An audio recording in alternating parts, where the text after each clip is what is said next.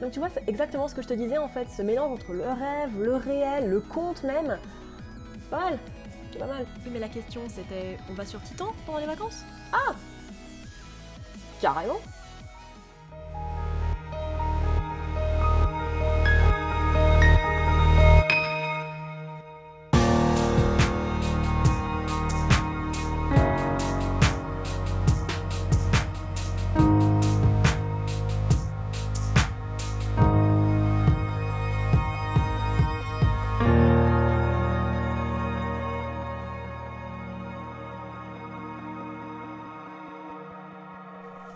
tous, je suis Noémie, bienvenue sur Horizon Universe. Aujourd'hui, au travers de ces pages, nous allons nous plonger dans l'univers d'un auteur pour lequel j'ai une affection toute particulière, Jeff Vandermeer, et nous interrogerons ensemble sur ce qui rend le réel vraiment réel.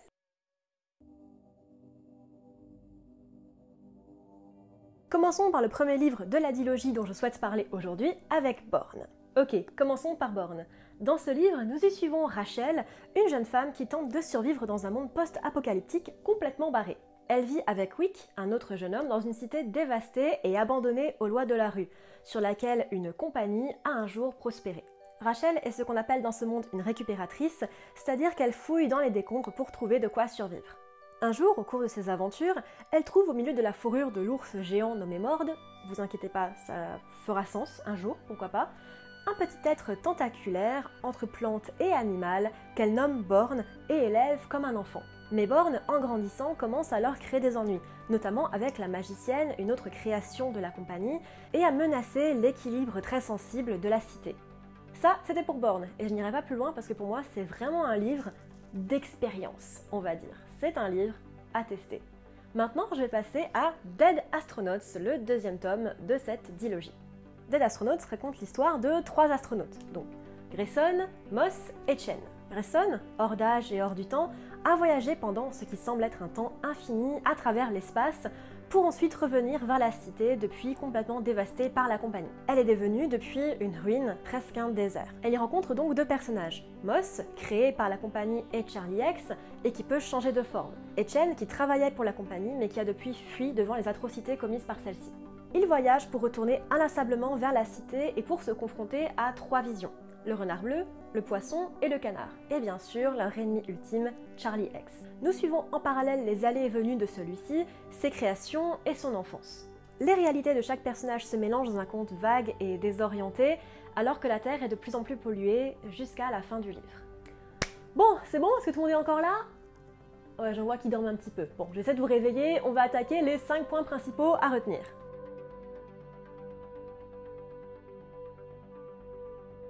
La survie.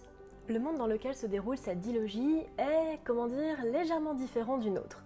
On l'apprend notamment par le biais des flashbacks de Rachel dans Born, mais le truc, c'est qu'on ne sait pas vraiment ce qui est arrivé. On peut spéculer que la compagnie est au moins en partie responsable des cataclysmes survenus, mais on n'en sait vraiment pas plus. Born et Dead Astronauts sont tous deux des romans qui s'inscrivent dans une tradition de post-apo et qui placent donc la survie au centre de l'histoire. Qu'il s'agisse de Rachel et Wick ou des astronautes, ils doivent tous trouver un moyen de survivre dans un monde qui a bien changé. Mine de rien, il est courant dans les livres de ce genre de rester flou sur l'origine des catastrophes survenues, qui ont l'air relativement récentes dans Borne. Rachel se souvient de son enfance paisible et normale, par exemple. C'est le cas également dans La Route. Le monde dans lequel vivent les personnages est brutal et cruel. Rachel risque sa vie tous les jours pour aller fureter dans la ville, et les astronautes se font régulièrement attaquer dans leur trek jusqu'à la cité. Les personnages ont vécu et vivent des événements absolument horribles, et le monde post-apo présenté ne présente que ruines et morts, anarchie et désordre. La question de la personnalité. vous l'avez vu, j'ai pas y mettre l'humanité, mais je me suis dit que bon, à force de la mettre, vous alliez en avoir marre. Ouais, je, je m'amuse de peu, ouais. Deux personnages servent à montrer ce thème, Born, dans le livre éponyme, et Charlie X dans Dead Astronauts. Born est une sorte de monstre, recueilli par Rachel qui lui donne une éducation, de l'amour comme à un enfant. Il développe une conscience propre de lui-même et des autres, de son environnement. Il développe même au cours de l'histoire un sens moral et de l'empathie pour les autres, d'abord au travers du mimétisme, puis ensuite en prenant ses propres décisions, qui sont parfois destructrices. On peut voir les conflits intérieurs de Born, entre sa nature et son envie d'être proche de la morale de Rachel. Il veut vraiment devenir comme elle, mais il déteint aussi sur elle par la même occasion, Par exemple, elle lui pardonne beaucoup, même des actes parfois très graves, et elle devient par la même occasion plus sombre et moins fiable pour les lecteurs. Charlie X dans The Astronautes, ah, ça, c'est un gros morceau. Il est en quelque sorte le méchant du livre, le fils du créateur de la compagnie. Il a servi de sorte de rat de laboratoire toute sa vie, vivant au milieu des biotechnologies créées par son père. Et il finira même par se venger de lui, d'une manière que je ne décrirai pas parce qu'elle est assez importante dans le livre. La narration de des astronautes rend parfois difficile de comprendre vraiment qui est Charlie X, ou ce qu'il est. Mais ça, ça peut aussi venir du fait que ben, il ne le sait pas lui-même. Il se prend par exemple pour de nombreuses entités au cours de l'histoire et change plusieurs fois d'avis. Il n'est pas tant le méchant qu'un être perdu et en quête de sa propre identité. Il n'est qu'une âme brisée par la compagnie, en quête de vérité mais aussi de rêve, ayant été privé de tout jusqu'à son enfance. Le monstrueux entre le bio et le techno. S'il y a un thème qui est vraiment super intéressant dans Born, c'est la ligne floue entre biologique et technologique, et les incidences qu'elles peuvent avoir sur le récit et la vie des personnages. Dès le début de Born et tout au long des deux livres, nous sommes introduits à la compagnie, une entreprise qui a créé différentes biotechnologies, parfois à but positif, comme les vers permettant de soigner la maladie ou les blessures, ou le renard bleu, mais aussi souvent avec des conséquences négatives, comme avec l'ours morde ou la magicienne. Le rêve et le réel et le rapport au monde. Born et Dead Astronauts utilisent deux manières très différentes d'interroger notre rapport au réel.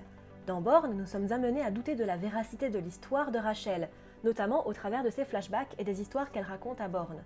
Certains événements, que je ne dévoilerai pas ici, ne collent pas et on se prend, passé un certain temps, à s'interroger sur notre propre héroïne.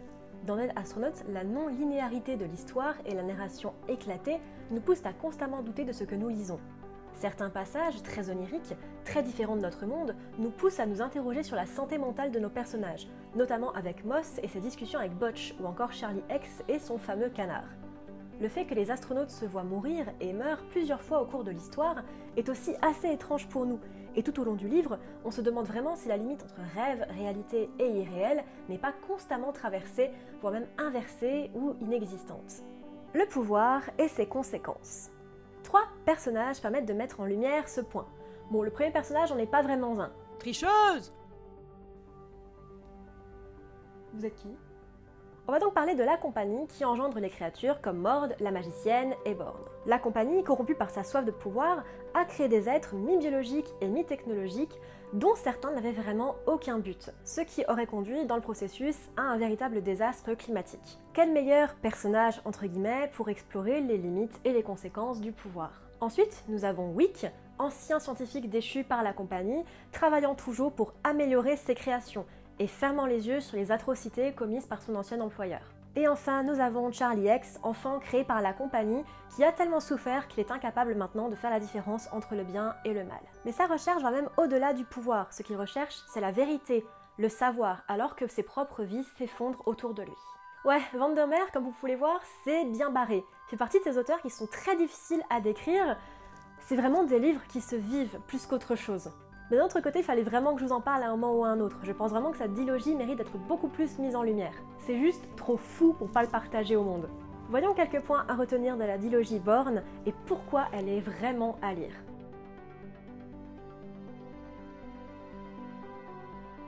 L'univers.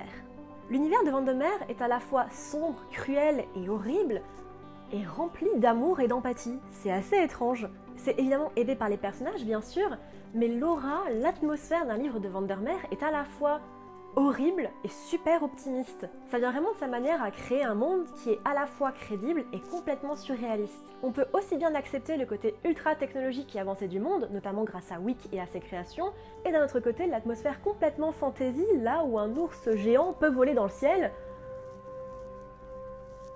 c'est assez fou, non, comme mélange Dans Dead Astronaut, c'est encore plus fort parce qu'on est visiblement dans un monde où la linéarité du temps n'a plus aucun sens. Il faut quand même avoir un sacré talent pour être capable de sortir un truc pareil. Le mélange des genres. Ça vous a peut-être effleuré en entendant la description que j'ai faite du livre ou en le lisant vous-même, mais Born fait partie de ces livres difficiles à classer. Il peut appartenir autant au genre de la science-fiction qu'à celui de la fantasy. On se pose notamment la question dans Dead Astronauts avec l'arc du personnage de Moss et tous les passages avec le renard bleu.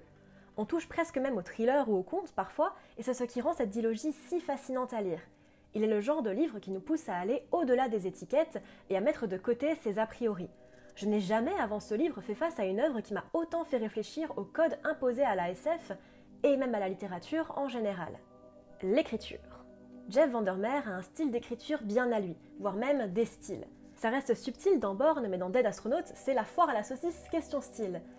On passe d'un roman au format somme toute relativement classique à un livre qui fait fi des conventions. Histoire non linéaire, retour dans le passé ou saut dans le futur, à se demander parfois si on suit vraiment les mêmes personnages ou des univers parallèles. Tout ça entrecoupé de chapitres dans un style complètement à part. On comprend rapidement qu'ils vivent dans une dimension où le temps et l'espace n'ont plus vraiment de sens, où ils sont à la fois morts et vivants, reflétés par la narration complètement éclatée. Un livre Schrödinger, quoi, en gros. Le plus fantastique dans tout ça, c'est que ça passe super bien et on ne perd jamais le lecteur.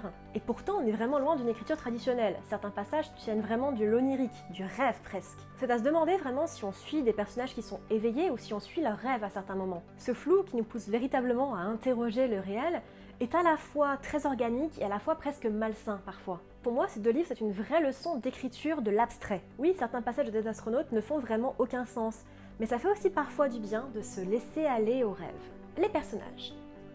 J'ai pu lire ça et là que c'était vraiment l'histoire qui portait les personnages et qu'ils étaient relativement anecdotiques. Je ne suis pas vraiment d'accord avec ça. À mon sens, ce qui donne vraiment corps à ces histoires complètement barrées, ce sont bel et bien les personnages. Dans Born, Rachel et Wick sont des personnages bien établis, avec des rêves, des ambitions, du passé et des cicatrices. Rachel, par exemple, est notre narratrice, et sa rencontre avec Born nous fait peu à peu douter de sa réalité et de ses explications sur son passé.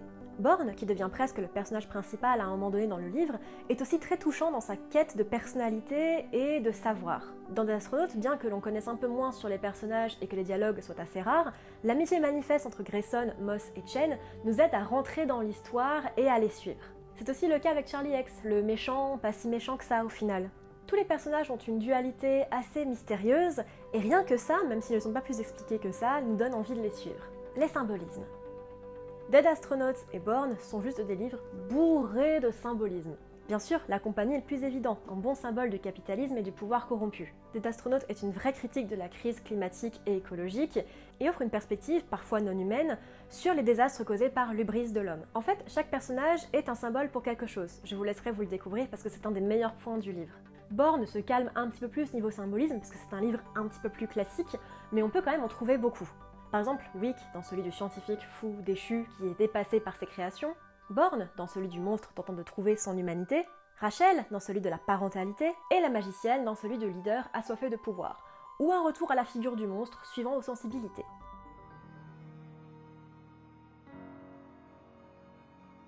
Ça peut paraître assez simple de tromper son audience à coups de narration éclatée pour lui faire douter de la véracité ou de la réalité de ce qu'il est en train de lire. Ça paraît simple et en même temps c'est un exercice très délicat. Écrire la paranoïa ou le mensonge avec des personnages suffisamment crédibles pour que ce soit crédible, ça demande un sacré talent d'écriture. Et ça, c'est pas vraiment à la portée de tous. Ce n'est pas à la portée de tous d'écrire un livre où rêves, réels, songes et abstraits se fondent. Les réalités mélangées de Dead Astronautes m'ont absolument fasciné et encore aujourd'hui me poussent à me questionner sur ce que je considère comme étant réel. Un exercice parfois difficile, mais toujours bienvenu. Merci à tous de m'avoir suivi pour cette petite vidéo sur la dilogie Born et Dead Astronauts. J'espère que ça vous aura plu. Franchement, Jeff Vandermeer, à travers ces deux bouquins, euh, m'a absolument tellement fasciné qu'il fallait vraiment que je vous en parle. Je sais que ça peut être des livres assez difficiles à appréhender quand on vous en parle comme ça, mais il fallait juste que j'en parle. C'est parti vraiment de mes petites pépites et de mes livres préférés, donc voilà, je suis là pour vous faire découvrir après tout. À ce jour, il n'y a que Born qui est sorti en français des Astronauts et est encore en traduction apparemment. Après tout, il est sorti qu'en fin 2019, je crois. Donc vous avez encore un petit peu de temps. Je vous les conseille. N'hésitez pas, si vous voulez que je parle euh, d'un livre, à me dire tout ça en commentaire, ou d'un film, ou d'un thème, ou d'une série comme d'habitude. Vos suggestions sont toujours les bienvenues. Moi, je vous dis à dans deux semaines. À bientôt dans l'univers. Là, tu sais, à la réflexion, je crois que Titan, c'est pas trop la saison. Euh. Tu te rappelles la dernière fois, c'était grave fait chier en plus. Je dirais bien Pluton, ça change un petit peu. Ouais, c'est différent. Allez.